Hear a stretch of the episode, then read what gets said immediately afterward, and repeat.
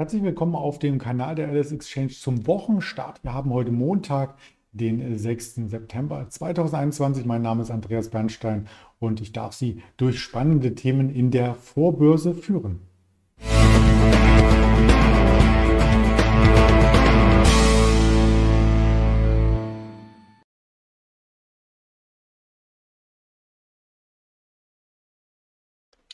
Das Hintergrundbild soll so ein bisschen den goldenen Herbst symbolisieren und Gold ist auch das Stichwort, was wir uns genauer anschauen möchten. Nach dem US-Arbeitsmarktbericht am Freitag, den ich auch noch einmal vorstelle, schauen wir auf den Goldpreis und auf eine Goldaktie, die Barrick Gold. Also das dürfte spannend sein und natürlich mache ich das Programm hier für den Kanal nicht alleine, sondern habe immer wieder die Ehre, im Verlauf mit verschiedensten Händlern zu sprechen heute Mittag mit dem Händler Henry. Freue ich mich schon sehr drauf. Gegen 10.30 Uhr wird das Gespräch hier auf dem Kanal entsprechend öffentlich ähm, ja, dargestellt. Die Volatilität zum US-Arbeitsmarktbericht am Freitag war hoch. Wir sind ja am Donnerstag mit einer höheren Erwartungshaltung in dieses Gespräch hineingekommen, haben uns dann direkt nach den Zahlen erst einmal erschrocken, weil sie waren weit unter den Erwartungen. Ich komme gleich darauf zu sprechen, wie sie im Detail aussahen. Davon hat sich der Markt ein Stück weit erholt, aber nicht mehr an das Niveau,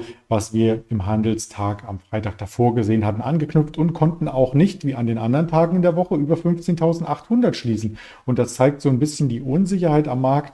Treten wir jetzt wieder in die alte Range rein oder war das vielleicht nur eine Eintagsfliege, ein kurzer Schreck? Das ist die große Frage, die wir heute Morgen beantworten müssen. Wir haben alle Zeit dazu, denn in den USA gibt es heute einen Feiertag. Da gibt es keine Signale, auch keine Wirtschaftsdaten am Nachmittag komme ich gern nachher noch einmal darauf zu sprechen. Und vorbörslich sieht man schon, dass der DAX den Arbeitsmarktreport erst einmal wegsteckt. Also die Erholung übers Wochenende beziehungsweise heute in der Vorbörse ist klar zu sehen.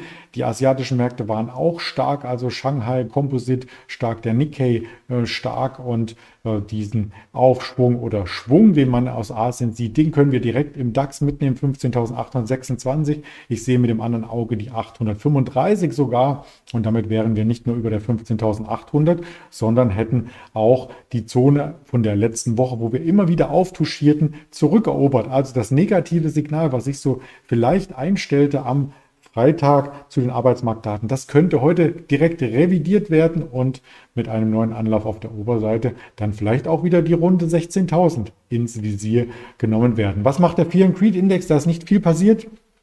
56 war die Zahl am Freitag, heute Morgen äh, die 54, also sehr neutral, weder große Angst noch große Gier ist am US-Markt zu spüren. Und die Volatilität war auch recht gering. Ja, nach dem US-Arbeitsmarkt hätte da auch mehr passieren können, denn der Aufschwung, der schwächt sich unerwartet stark ab. Es waren über 730.000 neue Jobs erst einmal kalkuliert worden in den USA, aber so weit kam es nicht. Es wurden nur 235 gemeldet. Und das ist so ähnlich wie am Mittwoch der ADP-Arbeitsmarktbericht. Die Schätzungen wurden weit untertroffen. Also ähm, die Prognosen waren hier wahrscheinlich äh, zu euphorisch. Ich weiß gar nicht, wie die Prognosen erstellt werden, ob da die sogenannten Experten ähm, quasi nicht genug Einblicke hatten, ob sie sich einfach ähm, pauschal alle verschätzt hatten, ob man überhaupt dann Prognosen braucht in solchen Bereichen, wenn sie so weit daneben liegen. Also die Experten haben ja auf jeden Fall hier mit dreimal so vielen neuen Stellen gerechnet. Und wenn man sich das ganz genau als Arbeitsmarktstatistik auch anschaut, ähm, da gab es ja diesen großen Spike vor einem Jahr oder nun fast vor eineinhalb Jahren, als Corona richtig zuschlug bei der Wirtschaft, als es den Lockdown gab und so weiter. Da war die Arbeitslosenquote um die 15 Prozent angesiedelt, ist jetzt zurückgegangen auf 5,2 Prozent. Das Ganze wird nur einmal im Monat erstellt. Man sieht also diesen Peak und dass wir wieder in das normale Gefilde, zumindest der letzten 30, 40 Jahre hereingetaucht sind, aber nicht natürlich an den Tiefständen, die wir vor Corona gesehen hatten. Die lagen ja sogar unter 4 Prozent Arbeitslosenquote in den USA. Bis dahin ist es noch ein Stück Weg, falls wir überhaupt dahin kommen. Deswegen mal dieser langfristige Chart hier als Linienchart mitgebracht und kürzerfristig, wenn man die genauen Zahlen ja auch sehen möchte, von investing.com sieht man ähm, diesen Ausschlag im Mai letzten Jahres, als wir dann eben ähm, auf diese 15 Prozent Arbeitslosigkeit emporschwellten und wir sind noch nicht auf dem Niveau von kurz vor Corona. Das sieht man aber, es ist weiterhin ein Abschwung zu sehen bei der Arbeitsmarktstatistik von 4, äh, von 5,4 Prozent auf 5,2 Prozent. Ja, das sieht insgesamt von dieser Entwicklung her sehr gut aus, aber bei den neu geschaffenen Stellen, da war eben mehr zu erwarten. Und das war auch das, was den Markt jetzt so ein bisschen gehalten hat, wenn man um die Ecke denkt, weil nämlich auf der anderen Seite, wenn der Arbeitsmarkt nicht mehr so dynamisch wächst, immer noch wächst, aber nicht mehr so dynamisch, dann heißt das, dass die US-Notenbank FED unterstützend eingreifen könnte, also weiter eingreifen könnte, die Liquidität hochhält dass er den Markt am Ende auch hier gestützt. Wer hat davon profitiert? Unter anderem der Goldpreis. Den möchten wir uns genauer anschauen und zwar im Chartbild. Man sieht hier sehr, sehr gut die Tageskerze vom Freitag. Die hat ein neues Monatshoch gezeigt. Und also so hoch stand der Goldpreis seit mehr als einem Monat nicht mehr, seit Anfang August. Jetzt haben wir Anfang September. Also diese Hochs, die wir Anfang August gesehen hatten und Ende Juli um die 1840, 842, um genau zu sein. Das ist jetzt die Messlatte, wo der Goldpreis den nächsten Widerstand sieht. Und wenn der übersprungen werden kann, dann sieht es wirklich sehr, sehr goldig aus. Und dann beschreiten wir hier vielleicht auch einen goldenen Weg, wie das Bild hier symbolisieren soll. Goldanleger würden sich darüber sehr freuen. Und rein statistisch ist ja auch das letzte Quartal immer ein ganz gutes Quartal für den Goldpreis in Richtung Weihnachten. Vielleicht hat das auch mit Geschenken so ein Stück weit zu tun. Da geht der Goldpreis jedenfalls statistisch eher nach oben als nach unten und dann wäre charttechnisch hier auf jeden Fall auch nochmal Platz bis zu 1875 und vielleicht auch in den 1900er Bereich. Ja, dann sind wir ja eigentlich fast schon in Nähe der Jahreshochs. Also so schnell kann es gehen. Beim Goldpreis eine Aktie aus dem Sektor habe ich heute mitgebracht und das ist die Barry Gold, einer der größten Goldproduzenten oder ja, Schürfer, wie man so schön sagt, ähm, aus Kanada notierend und die hat sich in den letzten Tagen so ein bisschen ähm, hier stabilisieren können, hat auf alle Fälle sich von den Jahrestiefs ja immer noch einen Abstand erarbeitet, aber ist von den Jahreshochs auch schon um einiges gefallen. Und was sagen denn da die Analysten dazu? Das ist die große Frage, der wir uns gleich widmen. Zuvor noch ein paar Daten zu Barry Gold. Der Umsatz im Jahr 2021 war ja um die 12 Milliarden. Das Nettoergebnis soll sogar im nächsten Jahr nochmal ansteigen. Also in diesem Jahr 2 Milliarden Nettoergebnis. Die Netto-Liquidität soll auch ansteigen. Das KGV sinkt dann logischerweise. Ja, und wenn die Umsätze ansteigen, das Ergebnis steigt an, das KGV sinkt und der Kurs bleibt gleich, dann werden die Aktien im Verhältnis zum letzten Jahr attraktiver.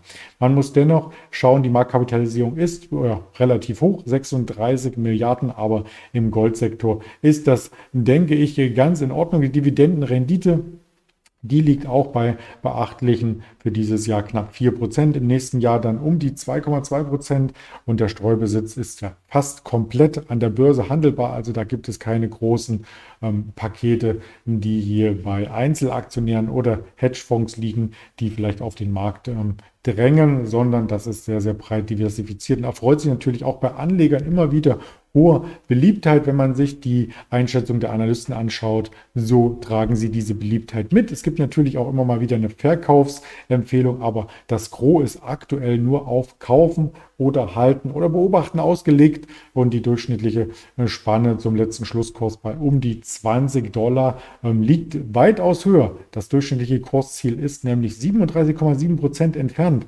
Das obere Ziel der Preisspanne ist sogar bei 33,8 Dollar und ähm, damit über 66 Prozent ähm, nach oben quasi noch Luft, wenn man diesem Analyst als Ziel Glauben schenkt. Und das niedrigste Kurs ist nur 10% auf der Unterseite entfernt. Also da kann man ähm, durchaus mit einem positiven Chance-Risiko-Verhältnis aus Sicht der Analystenschätzung hier argumentieren, wie es mit der Aktie weitergehen könnte.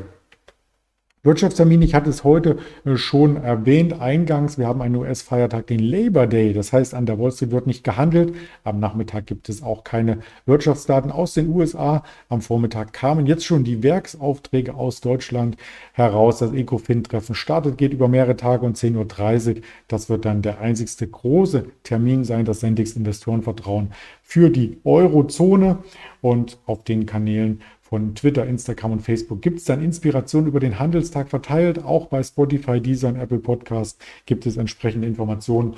Und wer am Freitag zum Beispiel das Webinar, die Online-Schulung mit Frank Helmes verpasst hat, der findet auch auf dem YouTube-Kanal der Alice Exchange quasi die Aufzeichnung. Habe ich gestern schon hochgeladen, gestreut. Sehr interessant, welche Aktien sind kaufenswert. In seine Value-Datenbank haben wir gemeinsam reingeschaut und ganz viele Fragen beantwortet. Also schauen Sie sich gerne das Update hierzu nochmal an und später auch das Händlerinterview mit dem Henry. Da wird es um asiatische Werte gehen, denn Asien, wie ich eingangs sagte, kam sehr stark in die Woche hinein. In diesem Sinne, bleiben Sie gesund und erfolgreich in dieser Handelswoche. Ihr Andreas Bernstein.